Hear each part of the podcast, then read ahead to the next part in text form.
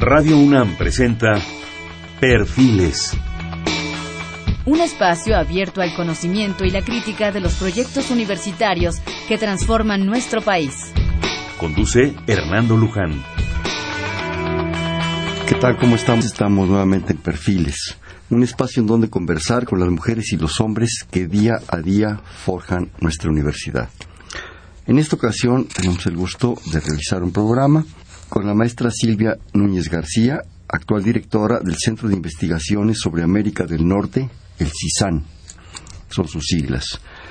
La maestra Núñez García es investigadora y actual directora del Centro de Investigación sobre América del Norte de la UNAM, como les decíamos. Tiene más de 30 años dedicada al estudio de los Estados Unidos y su relación con México. Participa como catedrática de la Facultad de Ciencias Políticas y Sociales de la misma universidad en la División de Relaciones Internacionales. Como ven, es un programa que, que prácticamente nos afecta en el día con día porque nuestra relación con Estados Unidos ha sido histórica, toda la vida prácticamente desde que ellos se conforman como país y ya nosotros teníamos pues un, un buen avanzado de historia y bueno trataremos con la con la maestra Núñez García de, de, hablar de varios temas. Creo que esto nos daría como para unos 15 programas verdad Silvia porque ha sido una relación muy intensa muy fuerte. Y a veces buena a veces mala a veces peor a veces en fin es así como todo un abanico de situaciones. Pero bueno, bienvenida al programa, bueno estás con nosotros. Y pues hablemos. Yo que trataría de que empezáramos un poco a hablar del propio CISAN, del Centro de Investigación sobre América del Norte, por qué, para qué, cómo, cuándo, dónde, en fin. ¿Por qué se hizo? ¿Por qué se, se generó este, este centro? este espacio. Muchísimas gracias, gracias Fernando por este, este espacio en Radio UNAM, en esta, en esta serie Perfiles. Deja primero que te felicite, sé que llevas ya muchos años en este... Ya mejor eh, no digas cuántos. ¿Como 15? ¿Sí? Sí. 15 años eh, conduciendo este espacio radiofónico en, en, una hora de privilegio, puesto que muchos están eh, dirigiéndose a casa en el automóvil, así que yo te quiero felicitar.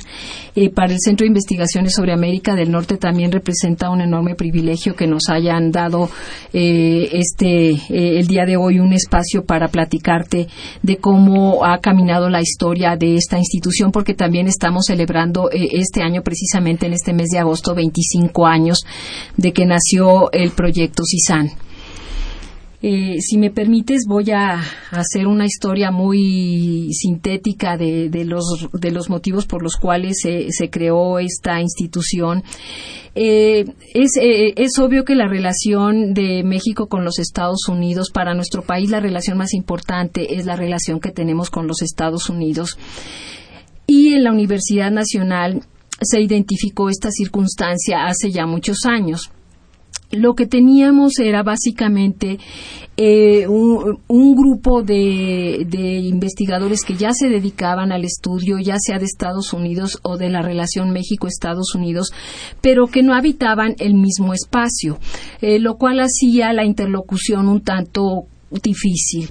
Por lo tanto, se echó a andar este proyecto y el centro nació originalmente para dedicarse al estudio de los Estados Unidos y de los vínculos de nuestro país con, con esta nación.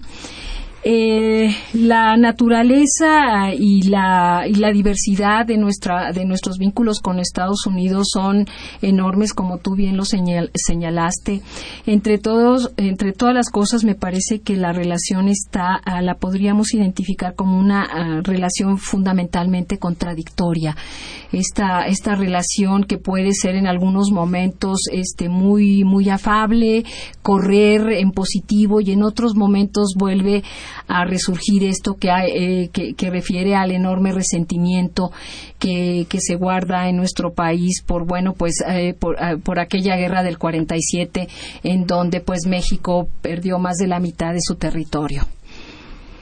Eh, entonces, el centro nació eh, para trabajar eh, no nada más los temas de la política y los temas de las relaciones internacionales y de la economía, sino también buscar una interlocución de carácter multi e interdisciplinario al interior de este centro, en donde hubiera voces, por ejemplo, que abordaran los temas de la cultura y otros más que tienen que ver con la sociedad de aquel país.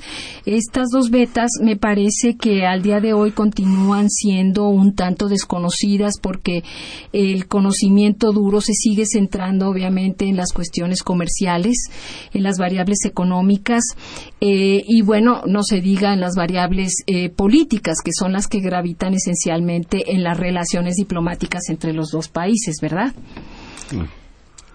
Y en una segunda etapa, cuando el centro empieza a trabajar eh, los temas de Estados Unidos, pues en aquella época empezaba ya la discusión fuerte del Tratado de Libre Comercio.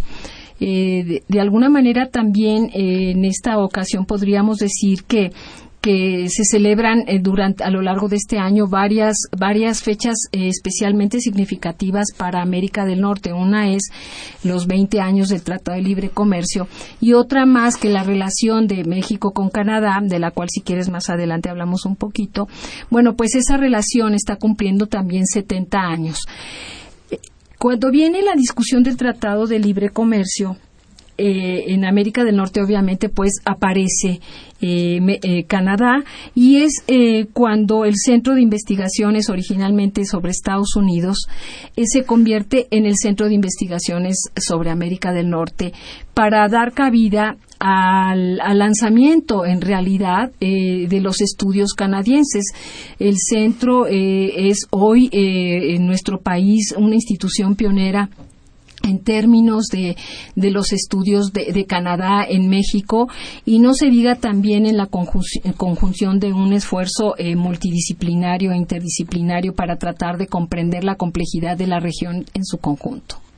Sí, no, no es fácil. Yo creo que ese estudio es un estudio muy complicado, como que es muy complejo, ¿verdad? Lleno de aristas, lleno de situaciones. Pero a veces hablamos de América del Norte y tenemos el gran prejuicio de pensar que es Estados Unidos y América del Norte es mucho más amplio. Así es. Eh, Canadá es uno de los países, pues en términos de territorio, de los más grandes, no recuerdo, entrar en los primeros 10. Sí, claro. Y esto a veces no importa tanto el tamaño, sino los recursos que tiene, las posibilidades que tiene. Y además un acceso al Polo Norte con una riqueza impresionante, un acceso directo. Y la relación con Canadá también no ha sido pues muy fácil precisamente por ese intervalo, interfase con Estados Unidos, porque simplemente inmediatamente no lo encontramos. De lo de la guerra del 47, eh, creo que todavía no nos los prejuicios. Así es. Ah, eh, el CISAN tiene 25 años en ese momento, México quería ser país, iba a tener 25 años. Y además muy complicado, un país muy complicado, después de 300 años de colonia no comentábamos hace un momento y tú nos diste un poco la observación que agradecemos de que realmente la guerra del 47 no fue una guerra de, de, de, de, llego y me voy a apañar medio territorio, estaba abandonado aquello. Y algo que crecía a una velocidad impresionante como eran ellos. Y nosotros acá entendiendo si queríamos ser liberales o conservadores, que si, en fin, muchas cosas, ¿no? No es fácil. No es fácil esta relación, pero para eso están ustedes, para investigar, para darnos propuestas, para darnos ideas. Esas investigaciones, Silvia, ¿cómo, cómo organizan sus investigaciones? ¿Cómo, cómo las estructuran? ¿Qué prioridades les dan? Eh, tus gentes, los ya establecidos como investigadores, los jóvenes que llegan, ¿a qué se enfrentan? Mira, eh, actualmente somos un colectivo de 23 investigadores para América del Norte son poquitos. Son muy pocos, efectivamente. Eh, por lo tanto, eh, nuestras investigaciones siempre tienen que buscar eh, que sean pertinentes, sobre todo eh, tratando de buscar respuestas que son indispensables para nuestro país. Ahorita podríamos hablar, si quieres, de, algunas de ellas, de las más, eh, de, bueno, todas son igual de importantes, pero obviamente hay, hay algunas que eh, van a ser de mayor interés para, para el público radio escucha.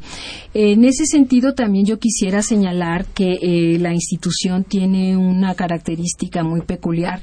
De esos 23 investigadores, 15 eh, somos mujeres y, y 8 son caballeros. Entonces tenemos un marcado componente. Hombres, lo de caballero, eso hay que ganárselo a pulso, mi querida Silvia. Bueno, este, eh, entonces esto es, este, esto es también interesante porque, por ejemplo, hablando de estos temas que, que son de carácter estratégico, uno de ellos es el tema de energía, la que está trabajando, bueno, es, es ella la que está trabajando o la experta que tenemos en, el, en el tema energético en América del Norte, la, la doctora Rocío Vargas, que desde hace muchos años se ha dedicado a analizar precisamente eh, este tema a partir de la interacción eh, de los tres países de México que han estado participando en el debate en, en, el Senado, ahora que venía todo este asunto de la discusión sobre la, sobre la reforma energética.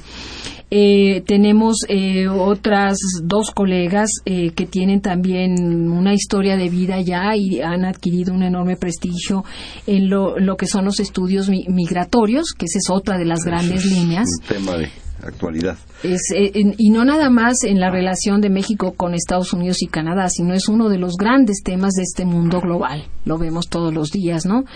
Eh, ahí tenemos a dos colegas, una de ellas, eh, bueno, el tema migratorio podría dar incluso para que el centro se dedicara nada más al estudio del tema migratorio, pero... yo hacer programas con ustedes. Exactamente. Pero bueno, eh, una de ellas es economista y se ha dedicado sobre todo a observar el tema de los migrantes y los mercados laborales, la inserción de los mexicanos, por ejemplo, en los Estados Unidos, eh, cómo ha venido trabajando el tema de los eh, de los trabajadores temporales mexicanos en Canadá. Eh, y bueno, eh, es investigadora, eh, lo que ella hace es se complementa con otra de nuestras expertas, la, la maestra Mónica Berea, quien fue la que fundó la institución precisamente. Mónica Berea fue además la que la, primera directora del centro y ella se ha dedicado a analizar y hacer un una comparación entre las políticas migratorias, cómo se han movido a lo largo del tiempo en México, Estados Unidos y en Canadá y obviamente pues ahí tenemos otros de los de los temas de absoluta actualidad como es el asunto pendiente de que si hay o no si habrá o no habrá este, reforma migratoria en los Estados Unidos. Eh, las que los, los, datos que les he dado ahorita eh, son de, de, colegas que tienen ya una larga historia eh, en el centro, pero es obvio que nosotros, igual que todas las instituciones de investigación y las facultades y escuelas de, de la universidad, estamos haciendo un esfuerzo por, por incorporar nuevos cuadros, es decir, pues hay que empezar a, a compensar el envejecimiento de la planta de investigadores y ahí es donde tenemos eh, talentos jóvenes en el ámbito de la migración, se encuentra actualmente, tenemos dos, dos investigadoras muy jóvenes, una de ellas está trabajando el tema, el asunto de la fuga de cerebros que sí, sí eh, como comprenderás también es un, gran representa para nuestro país un enorme dilema el, educar a jóvenes talentosos para que pues decidan que mejor se van en busca de, mejores oportunidades en el extranjero y, lo que esto representa para nuestro país en términos de de la imposibilidad de, de, acumular el, capital humano que es absolutamente necesario para que este país bueno eh, demos pasos este en firme hacia hacia una mejor circunstancia no que la que tenemos actualmente pero acompañado a esto tenemos eh, estoy apuntalando la beta migratoria el a, otra que ha, estado haciendo eh, cuestiones de migración y derechos humanos, estudiando sobre todo el tema de la figura de, del asilo. Mm. Y asilo? y los refugiados ah. Como características este, específicas. Recordemos que, eh, recordarás que hace unos años tuvimos el el problema de que los canadienses eh, nos impusieron visas a los mexicanos cuando los mexicanos pues no, no podíamos viajar libremente a ese país.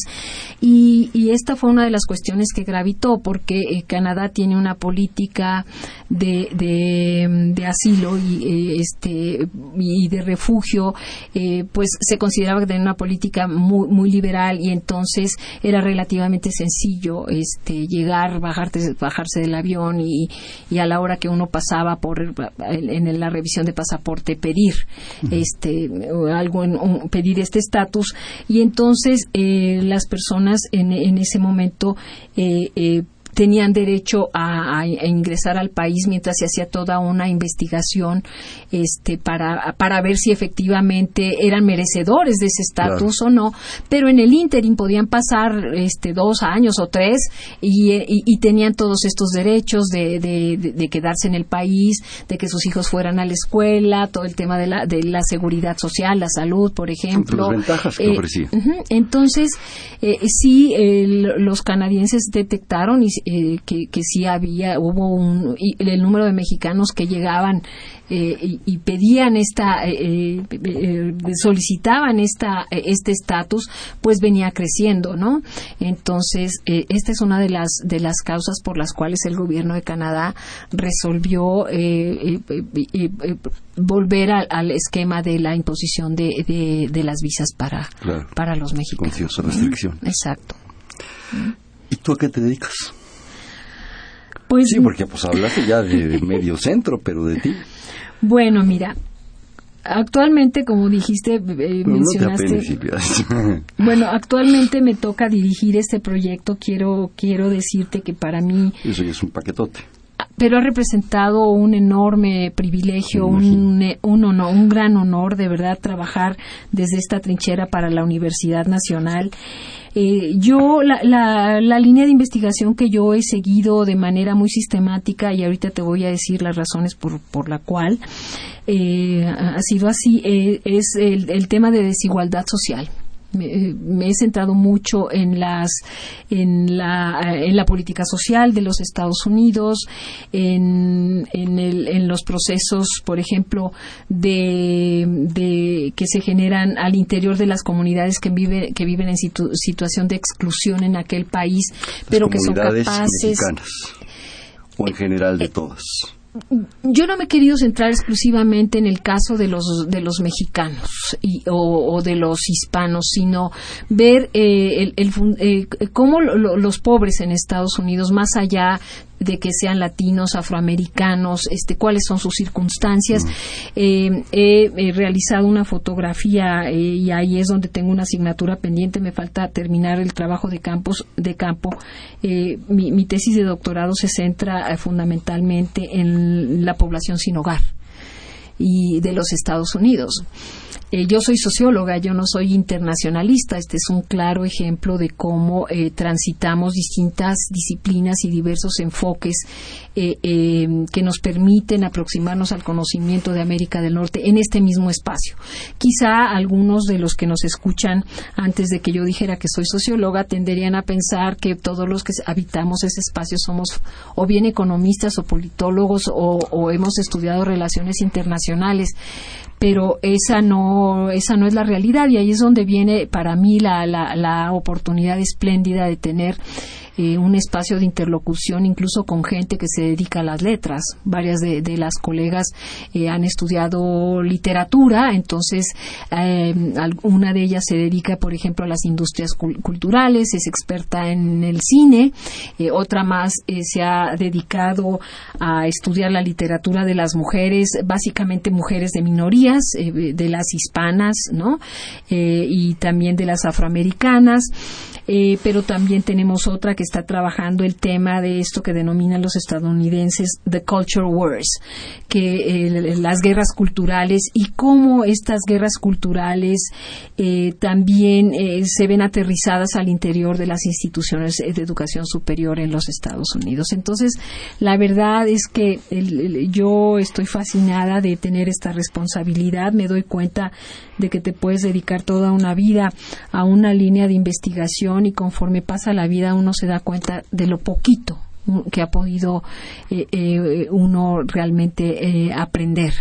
el conocimiento de, Estados Unidos me llegó primero este, como un como mi principal interés y obviamente los que estamos ahora en el centro pues tenemos también que acercarnos a comprender eh, qué es lo que sucede en Canadá, qué, qué, tan, qué tan distintos o qué tan similares pueden ser la sociedad de los Estados Unidos y la canadiense.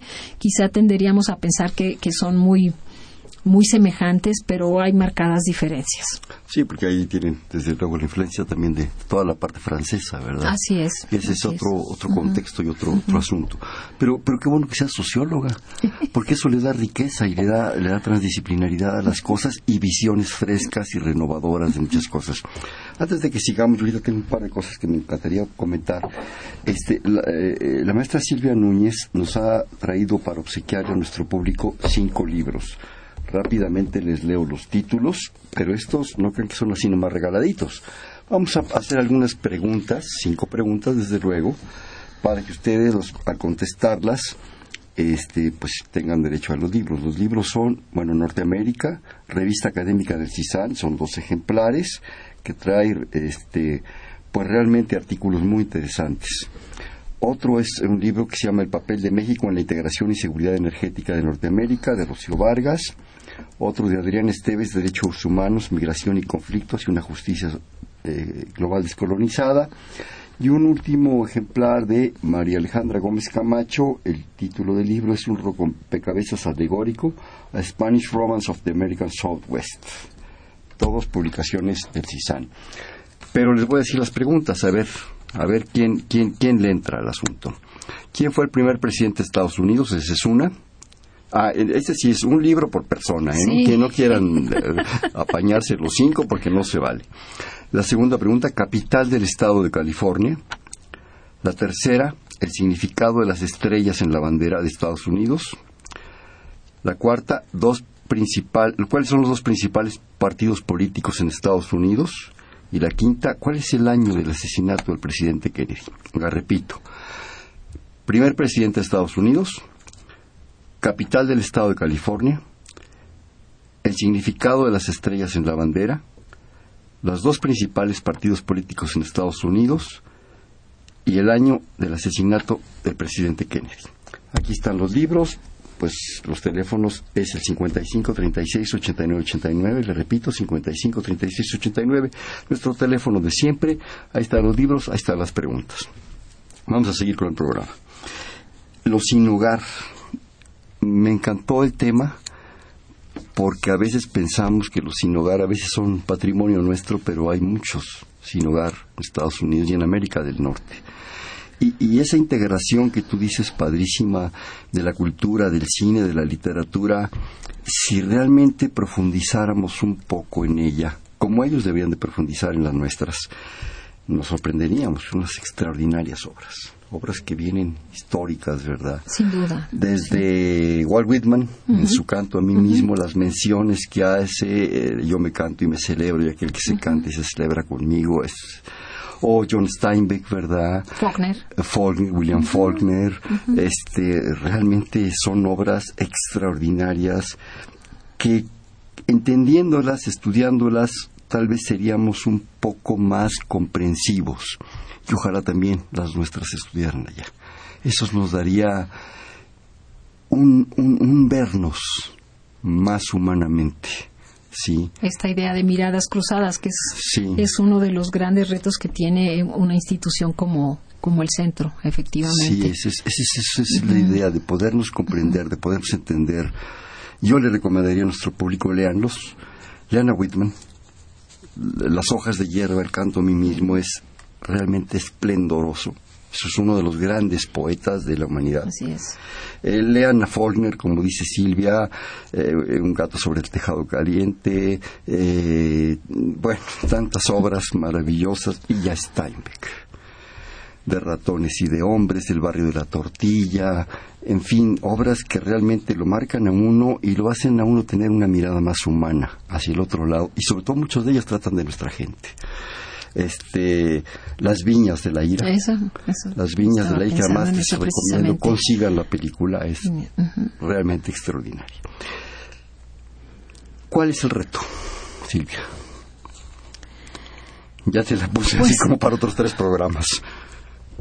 Pues el reto, el reto es seguir construyendo en, términos de la misión del, del centro que fundamentalmente está en llevar a cabo investigaciones eh, de profundidad.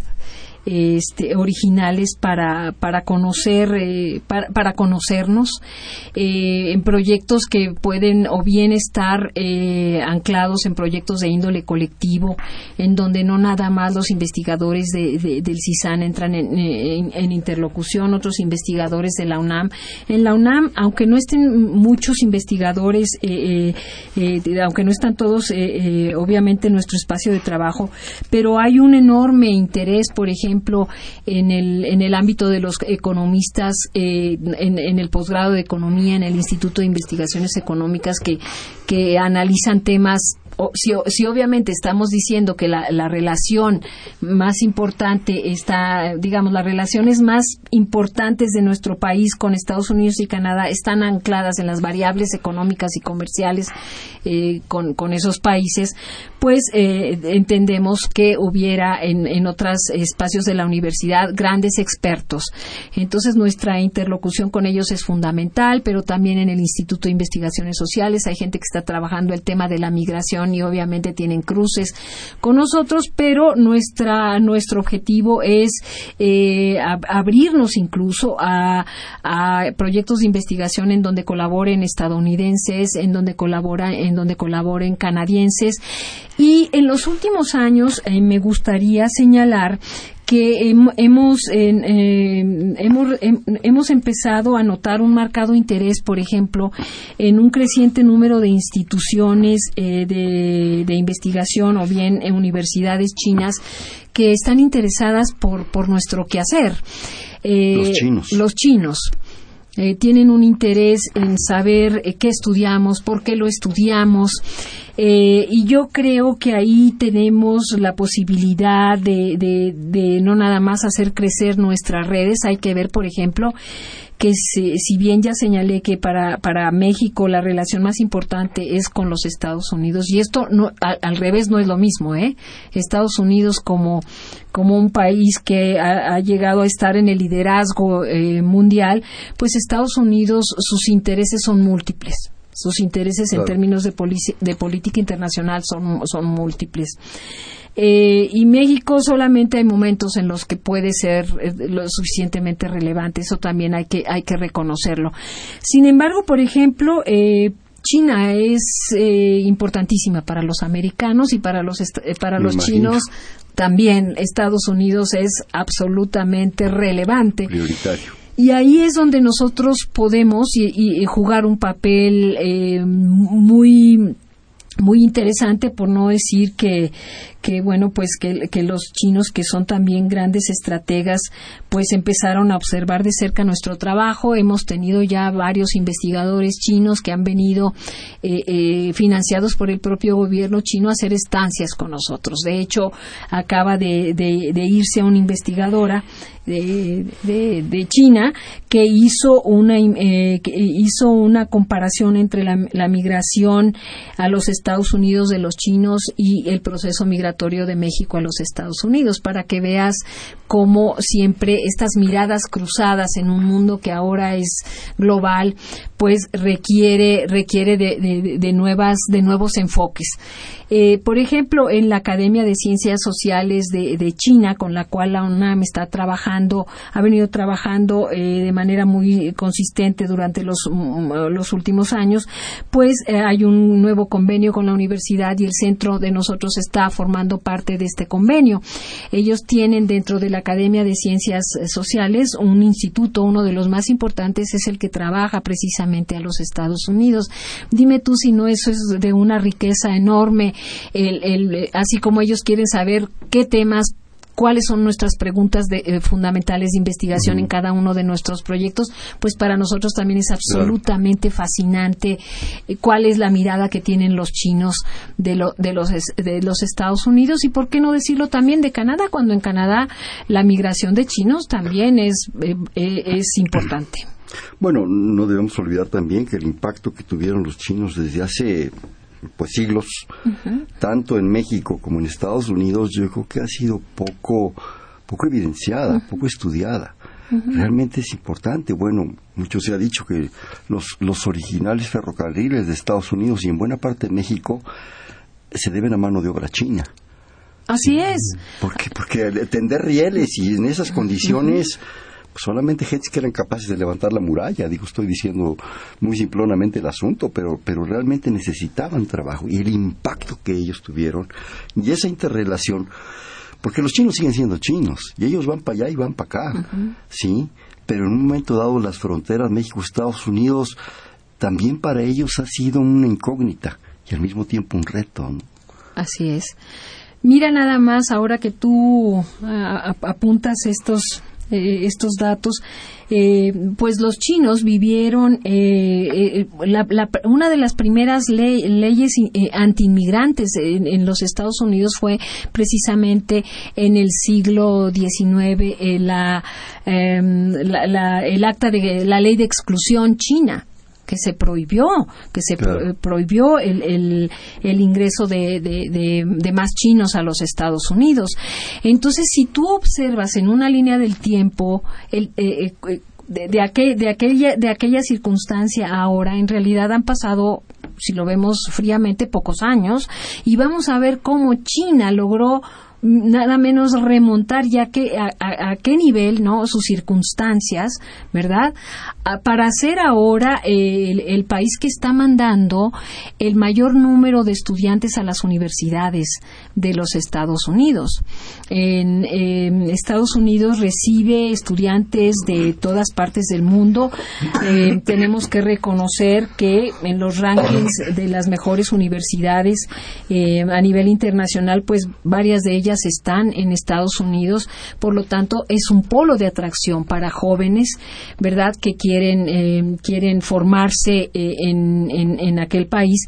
Eh, China tiene el primer lugar en, el número de, de, extranjeros que llegan a los Estados Unidos, a, las universidades, seguido de la India, y la tercera posición la ocupa precisamente Corea del Sur.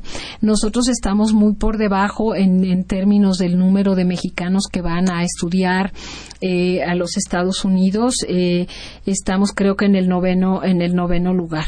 Entonces, pues estos datos nos dicen de, mucho de, cuáles de cuál es la actual dinámica, ¿no?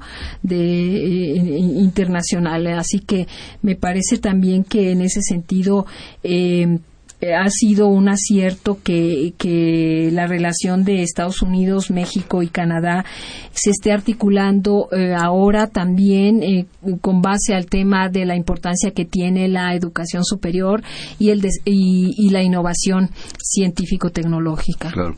Bueno, simplemente estadísticamente eh, China y la India y la parte asiática y Pakistán son los países más poblados. Obviamente hay más posibilidades de que surja, y es estadística pura, ¿sí? que, surjan gentes, que surjan gentes con posibilidades pues de, educación superior, como tú dices. El problema es que aquí también tenemos, claro, nuestra proporción, pero a veces no los aprovechamos y no los, no los enviamos a una mejor oportunidad. Silvia, ¿me permites hacer un corte de estación, por favor? Estamos en Perfiles, este es un espacio en donde conversar con las mujeres y los hombres que día a día forjan nuestra universidad. Estamos platicando con la maestra Silvia Núñez García, actual directora del Centro de Investigaciones sobre América del Norte, cuyas siglas son CISAN. Estamos en el 5536 8989. Le repito, 5536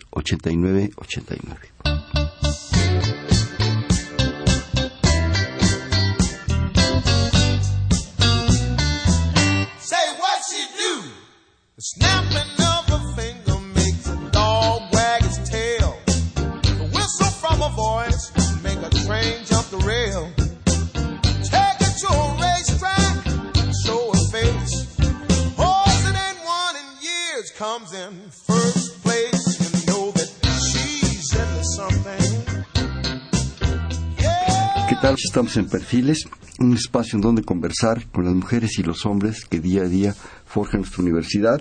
Estamos en el 55 36 89 89 platicando con la maestra Silvia Núñez García, actual directora del Centro de Investigaciones sobre América del Norte.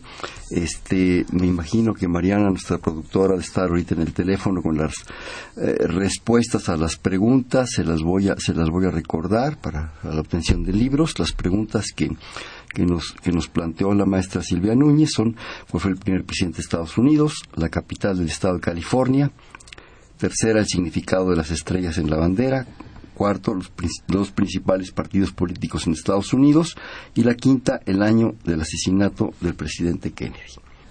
Qué reto esa relación. Y ahora hasta metimos a los chinos, ¿cómo ves? Pues ya verdaderamente ya, ya nomás nos falta ver a quién más metemos a este, a esta situación. Pero, pero eso nos habla de lo que tú decías, de las miradas cruzadas, de un mundo en el cual esas fronteras cada vez siento que están siendo más más asunto de la geografía que nos ponían en la escuela, ¿verdad? Y ahora ya es una interrelaciones impresionantes, lo cual genera desde luego para los gobiernos en todos los niveles, económico, político, como tú planteabas, en fin, industrial, académico, y a los investigadores unos retos impactantes. Comentábamos antes de entrar al programa y, y me gustaría que, que, se lo repitieras y lo enriquecieras para nuestro público, que eso implica al menos de nuestra parte y también de las otras partes, desde luego, un mayor, un mejor conocimiento de lo que significan esas relaciones, sin prejuicios, sin patrioterismos, de que ya los odiamos porque nos ganaron en el fútbol siendo que nosotros les metíamos ocho goles, digo, eso, eso es el pasado, eso es el fútbol. Yo creo que tenemos que hacer algo que nos permita ver las cosas, las situaciones en su justa dimensión. Pero para eso se requiere cultura, se requiere leer estas gentes que dijimos, ver cine, hablar con ellos, entendernos, conocernos, porque en términos de perjuicio no se logran muchas cosas. Al contrario. Tenemos dos mil kilómetros de frontera. Eso no, digo, ya espero que no nos quite nada y ni lo vamos a mover. Ya, ya el chamizal recuperamos, ¿verdad? Pero eso implica que tengamos la necesidad de una mejor comprensión. Sin duda, sin duda. Yo, yo veo con, con, muy buenos ojos el acercamiento entre las sociedades de México y de los Estados ¿Como Unidos. sociedades? Yo creo que ten, tenemos que eh, obligadamente marcar la, marcar la, la, la distancia, ¿no?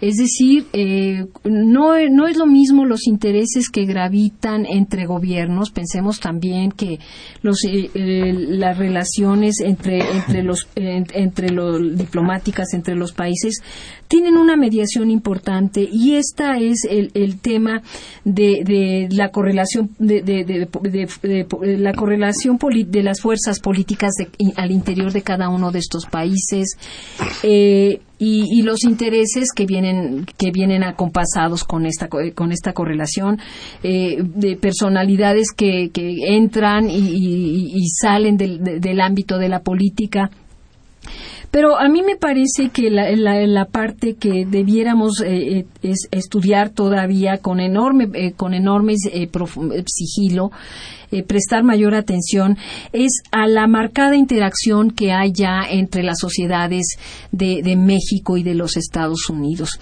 Eh, entre otras cosas porque el México de afuera habita en territorio estadounidense. ¿Sí el, México de, el, el México de, afuera, allá, exactamente, el, el, México de afuera habita ya en los Estados Unidos, pero ese México de afuera, un buen número de nuestros, de nuestros connacionales tienen una característica que los hace eh, particularmente distintos. ¿A qué me refiero? A la posibilidad que, se, que tienen en la actualidad de tener la doble nacionalidad. Es decir, estamos frente a fenómenos que son muy novedosos. ¿verdad?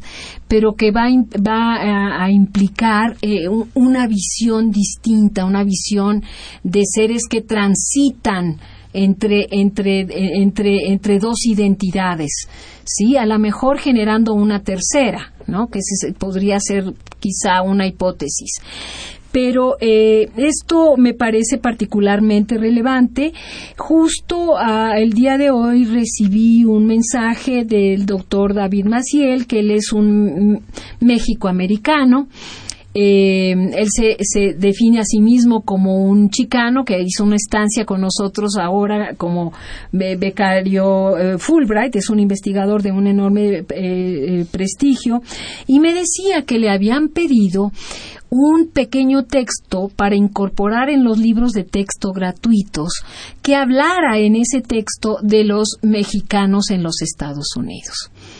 Entonces me parece que este tipo de, de, pequeñas evidencias nos están diciendo, ¿verdad?, que de manera muy lenta empieza, va a haber, va a haber cambios yo, yo preferiría pensar que son positivos. Dejemos, dejemos a un lado eh, eh, la animadversión del Tea Party, ¿verdad? Pero hemos visto, por ejemplo, cómo los, eh, la, los hispanos tienen cada vez mayor presencia en, términos de, de, de, de, números como al interior del electorado estadounidense. ¿Sí?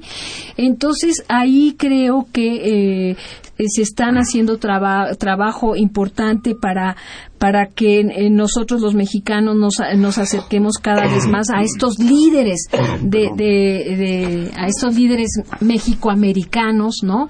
En busca de, de nuevas alianzas. Eh, ese, ese es un dato, pero el hecho, por ejemplo, como mencionaba hace un momento, de que se haya puesto a la educación eh, como uno de los ejes fundamentales de la relación entre México, Canadá y los Estados Unidos, también va a permitir esa, esa mayor eh, cercanía eh, eh, de, que, de, que, más jóvenes vayan, conozcan a los estadounidenses, estudien allá, pero también eh, que se fomente un, un mayor número de, de, estadounidenses viniendo a nuestro país para hacer ya sea estancias cortas, ¿verdad? Para cursos específicos de, de, un mes, dos meses, o soñar incluso, porque debemos ser capaces de soñar, de, de que el número de programas conjuntos, eh, programas eh, docentes conjuntos, universidades mexicanas con, con, estadounidenses se multipliquen. Ahorita son básicamente universidades privadas las que empiezan a tener este tipo de,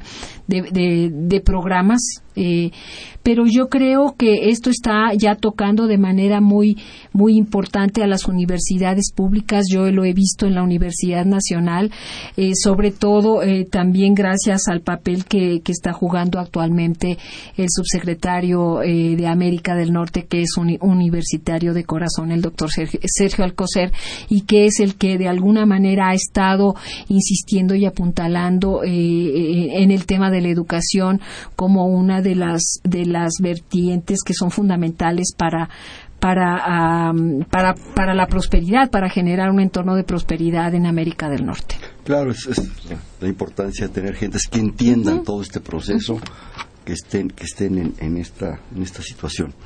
Eh, a ver, me están pasando aquí, Mariana, nuestra productora, la lista de ganadores de los libros. Es el señor Carlos Martínez Jaime, desde Toluca, la señora Isla de San Román, Carlos Guerra desde Texcoco, Aurelio García Alcántara y Mario Leija.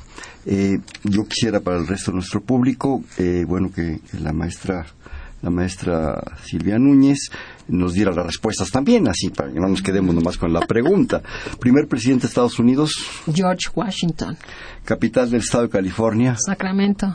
El significado de las estrellas en la bandera los estados de los Estados Unidos, las entidades federativas se diría, se diría los 50 estados, digamos. Los principales partidos políticos, los dos principales partidos políticos en Estados Unidos. Republicano y demócrata.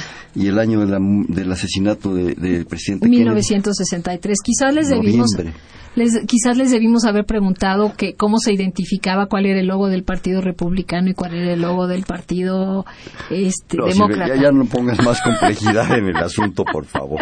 bueno, es muy simple, déjame Marianita hasta creo que está sudando de todo lo que la hicieron. déjame decírselos para que, porque seguramente cuando vean la televisión este, los, van a, los van a ver en algún momento. Pero el, la figura que identifica al Partido Republicano es precisamente un elefante y la, eh, el- el- eh, la figura que identifica a los demócratas es precisamente un burrito. ¿Pero por qué? Bueno, ahí es eh, esto tiene que ver con el tema de la cultura popular, a de la nadie, cultura ¿verdad? popular en Ajá. los Estados Unidos. Obviamente, el, el elefante es una combinación de la fuerza, pero de la nobleza. ¿A quién no le gustan los elefantes? ¿No? Claro. A los circos.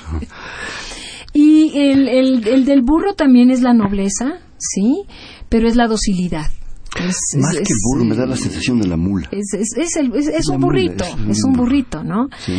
Y, y esto me parece Y particularmente... en ese caso, ¿por qué? Perdón, te interrumpo. ¿Mandé? ¿Por la docilidad. La docilidad también, lo Por- porque además eh, hard working, ¿no? Ajá. Es muy Sí, trabajador, incansable diríamos, Sí. ¿no? Muy interesante. Entonces esto tiene que ver con, con- con la, la importancia que tiene para los estadounidenses la cultura la cultura popular. Le- hay que invitar a todos los radioescuchas a que en algún momento naveguen la, la página web de la Casa Blanca y van a encontrar una cosa que me parece particularmente simpática es el eh, es- eh, eh, que es, eh, es el hecho de, de las mascotas de todos los presidentes. Cada presidente, cada presidente de los Estados Unidos tiene una tiene una o varias mascotas y luego les hacen videos especiales y, la- y, ¿y por qué las mascotas? Porque de lo que se trata es que la familia la familia presidencial, ¿verdad? El presidente, sus- la esposa y los hijos se vean a la, a- a, digamos eh, frente al resto de los estadounidenses como una familia más. Claro. Entonces las mascotas tienen un, un papel también importante como en cualquier como en cualquier hogar de los Estados Unidos Claro. es un poco para para tender puentes de familiaridad si tú Claro, quieres de, de- que son gente común y corriente, les encanta eso. eso es Recuerdo el escándalo de una foto del presidente Johnson jalándole las orejas a un perro, sin hacerle daño. Tiene unos perritos chaparritos, orejones, tipo el Big, tipo el, estos, en fin. y le jalaba las orejas así, pues, alguien, bueno, se armó la Sociedad Protectora de Animales casi, casi lo, lo quitan de la silla presidencial, en fin.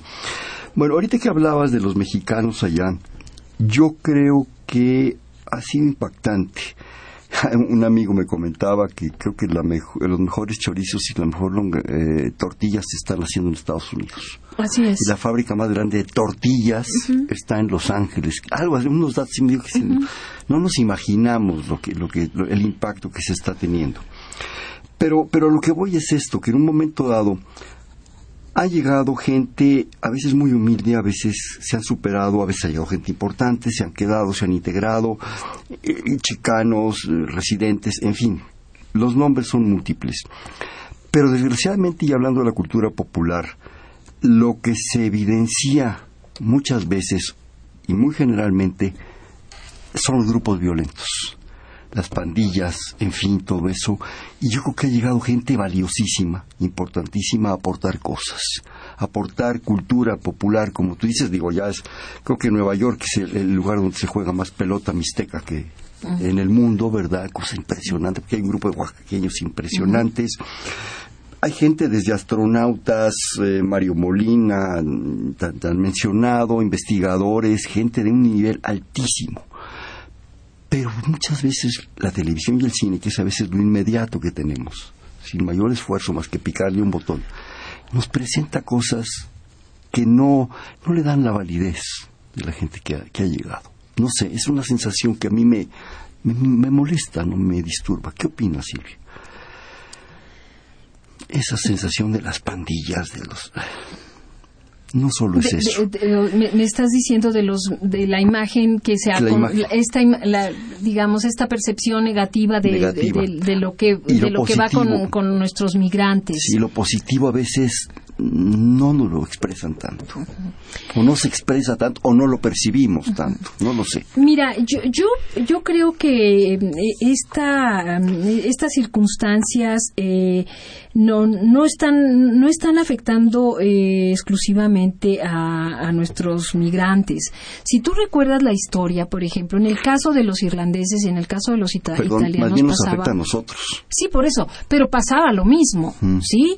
Cuando eran las primeras oleadas de, de inmigrantes, eh, hay películas esa de pandillas de, de, de, de Son Nueva York, exacto, cómo pintaban a los la irlandeses. mafia italiana. Exactamente. Entonces, eh, eh, yo creo que eh, eh, eh, estamos hablando de un, un- un- un proceso, un proceso eh, de, de- que es Mm. Mm, gradual en términos de, de, de la, de la adaptación o inserción de nuestros migrantes a aquel entorno. Y una de las cuestiones que me parece absolutamente clave, que además está documentado, tú puedes encontrar artículos que, que así lo, lo, lo afirman, una de las claves eh, que tienen para, para ser aceptados en, en- la sociedad estadounidense es el aprendizaje y el manejo de- de la lengua, del inglés. Si ¿no? te aíslas, te aíslas. ¿Mm?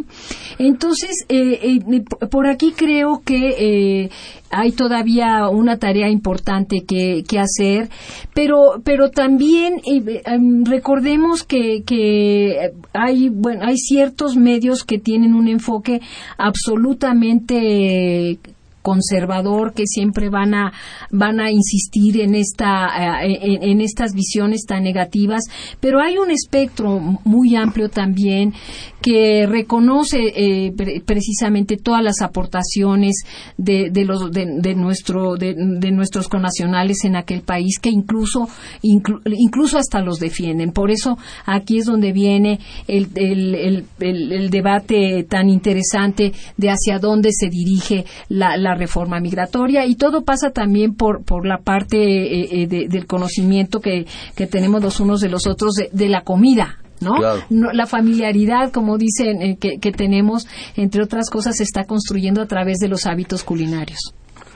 Yo no quisiera dejar de mencionar, y tú por favor lo, lo- lo especificas un poco más, que la Universidad Nacional tiene tanto en Canadá como en Estados Unidos centros de extensión. ¿Sí? Eh, entonces yo quisiera que rapidísimo, en un minuto, un comentario sobre eso, porque tenemos unas preguntas aquí pendientes. Bueno, la universidad, eh, precisamente para tener eh, de alguna manera esto que yo denominaría cajas de resonancia de la riqueza del quehacer que, de- que se hace en la Universidad Nacional dentro de los Estados Unidos, tenemos una, una, ah, una escuela de extensión en San Antonio, otra más en Los Ángeles, también en Chicago, también en Seattle, Washington y en, en, en Gatineau. Canadá. Eh, obvio es que el Centro de Investigaciones sobre América del Norte trabaja, trabajamos muy en mancuerna con ellos eh, para dar a conocer la riqueza de nuestro, de nuestra obra eh, y buscando también eh, generar nuevas alianzas con académicos de, de aquellas latitudes.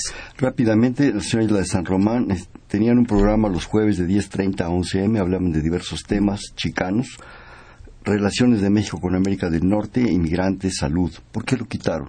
Bueno, eso yo creo que es un asunto de Radio Universidad. La doctora ahí sí no tiene mayor, mayor injerencia en el asunto.